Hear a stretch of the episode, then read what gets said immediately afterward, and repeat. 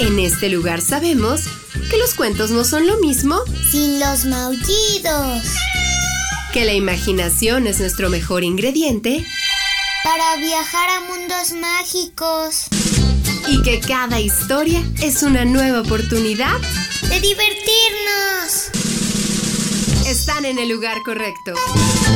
Bienvenidos a los cuentos de Sakuchan.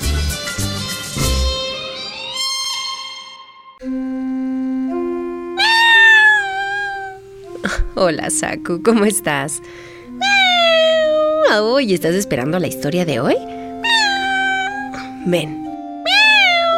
Sí, además te voy a hablar de una mujer muy importante, muy lista. Ven, siéntate. El cuento de hoy se llama María Curie.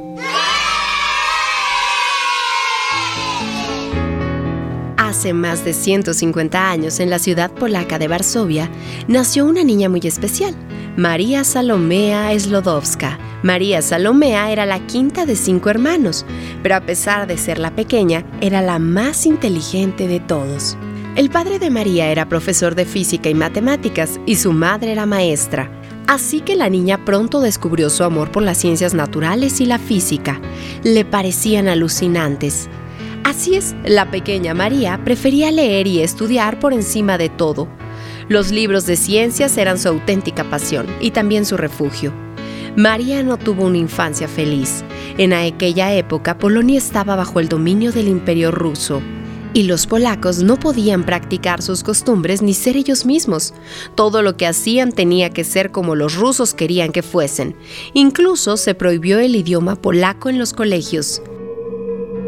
Pero Vladislav, el papá de María, no estaba de acuerdo con renunciar a su identidad, su idioma y su país. Cuando los rusos se enteraron, se enfadaron muchísimo. Como castigo solo le ofrecían trabajos mal pagados, por lo que el dinero empezó a faltar en casa de María. Un buen día su mamá tuvo una idea.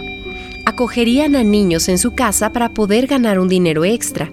Pero claro, eso acabó siendo un poco locura. La pobreza no fue el único motivo de tristeza. Antes de que María cumpliera nueve años, su hermana Sofía murió de tifus, una enfermedad que transmitían los piojos y las pulgas, para la que todavía no había vacuna. Y la desgracia fue a más cuando María tenía 10 años, su madre murió de tuberculosis, una enfermedad en los pulmones muy contagiosa, para la que tampoco existía una vacuna en aquellos tiempos. La pequeña María no creía en Dios, sino en la ciencia. Así que no encontraba consuelo en estas palabras, solo hallaba refugio en los libros de ciencia. Por eso no paraba de leer y estudiar. En la Polonia, bajo dominación rusa, estaba prohibido que las mujeres estudiaran en la universidad. Y resulta que el mayor deseo de María era estudiar física en la universidad. Así que ella y su hermana Bronislawa se matricularon en la conocida como Universidad Flotante una escuela secreta llamada así porque cambiaba constantemente de lugar para que los rusos no la descubrieran. Pasado un tiempo, Bronislawa se fue a estudiar a la Sorbona, una de las universidades más importantes de Europa, que estaba en París. María deseaba hacer lo mismo que su hermana. Trabajó muy duro para poder ahorrar y matricularse en la Sorbona, y al fin lo consiguió. Sin embargo, el dinero solo le alcanzaba para pagar el alquiler de un pequeño lugar sin calefacción, así que María pasaba días enteros sin poder siquiera comer. Lo único que devoraba era un libro tras otro.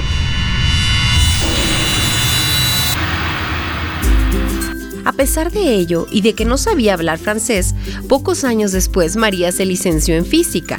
Y no solo eso, fue la número uno de la clase. ¡Uh, la, la! Pero la sociedad parisina de la época no estaba acostumbrada a reconocer los méritos de las mujeres y no se lo pusieron fácil. María no estaba dispuesta a rendirse y continuaba esforzándose con una idea en la cabeza. Es más difícil cambiar lo que está fuera que lo que está dentro.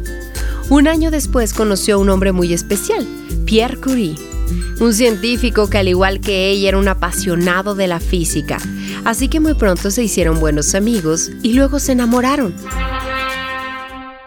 Pronto se casaron y María Salomea Slodowska cambió su nombre por María Curie. Pierre y Marie eran tal para cual, sabían reconocer las cosas importantes de la vida. Por eso en lugar de gastar dinero en un banquete de boda o en unos anillos, compraron una bicicleta y se fueron de luna de miel a recorrer Francia subidos en ella. A pesar de que ya era licenciada en física, María Curie quiso seguir estudiando y comenzó un doctorado. En esa misma época, el físico alemán Wilhelm Röntgen había descubierto los rayos X, que servían para ver a través de los objetos, y el científico francés Antoine-Henri Becquerel había descubierto la radioactividad. Fue por casualidad. Antoine había guardado en un cajón unas placas fotográficas junto a un trozo de uranio. Cuando volvió a abrir el cajón, las fotografías se habían vuelto negras, lo que le hizo darse cuenta de que el uranio emitía una potente radiación. Estos descubrimientos maravillaron a María Curie, quien decidió comenzar sus investigaciones sobre sustancias radioactivas. La investigación de María iba tan bien que su marido decidió aplazar sus estudios sobre magnetismo para ayudarla. Y fue una gran decisión. En poco tiempo, Marie y Pierre descubrieron dos nuevos elementos químicos mucho más radioactivos que el uranio y además tuvieron a su primera hija. Marie y Pierre Curie pasaron cuatro largos años intentando demostrar a los científicos el valor de su hallazgo. Por fin, en el año 1903, recién iniciado el siglo XX, Marie se convirtió en la primera mujer de la historia en recibir el premio más importante del mundo. El Premio Nobel de Física. Eso sí, fue un reconocimiento compartido con su marido Pierre y con Antoine Becquerel.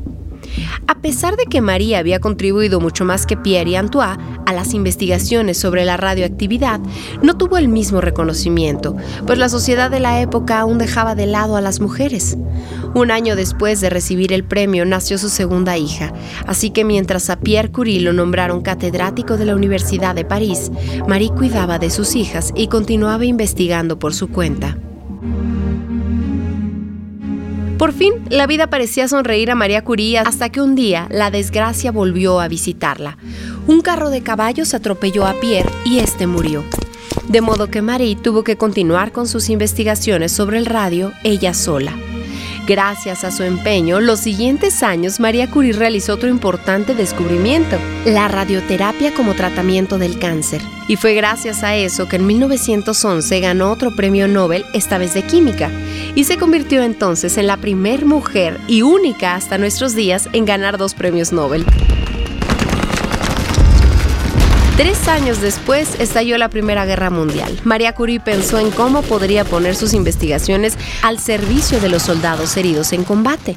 Entonces tuvo una idea.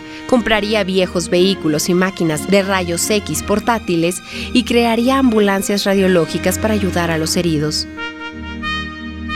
Su idea funcionó y salvó la vida de muchos soldados al facilitar que los médicos pudieran ver sus cuerpos por dentro, encontrar las balas y poder curarles. Gracias a su iniciativa, María Curie se convirtió en la directora del Servicio de Radiología de Cruz Roja Francesa durante la guerra. Cuando La Paz regresó a Europa, Marie continuó estudiando, formó parte de varias academias científicas y recibió muchos reconocimientos. María Curie murió con 67 años de leucemia, un tipo de cáncer que seguramente desarrolló por estar tanto tiempo expuesta a la peligrosa radiación de los elementos que estudiaba. Pero María Curie no murió del todo. De ella nos quedan sus asombrosos descubrimientos y unos cuantos cuadernos de laboratorio con anotaciones científicas de su puño y letra. Cuadernos que todavía hoy siguen siendo muy radioactivos. Tendrán que pasar 1600 años para que desaparezca gran parte de la radiación que aún impregnan sus páginas. Colorín colorado, nuestro cuento ha terminado. El que se quedó sentado, se quedó pegado. ¿Te gustó? ¡Ay, cuánta cosa le pasó! Sí, pero es que la verdad era muy lista.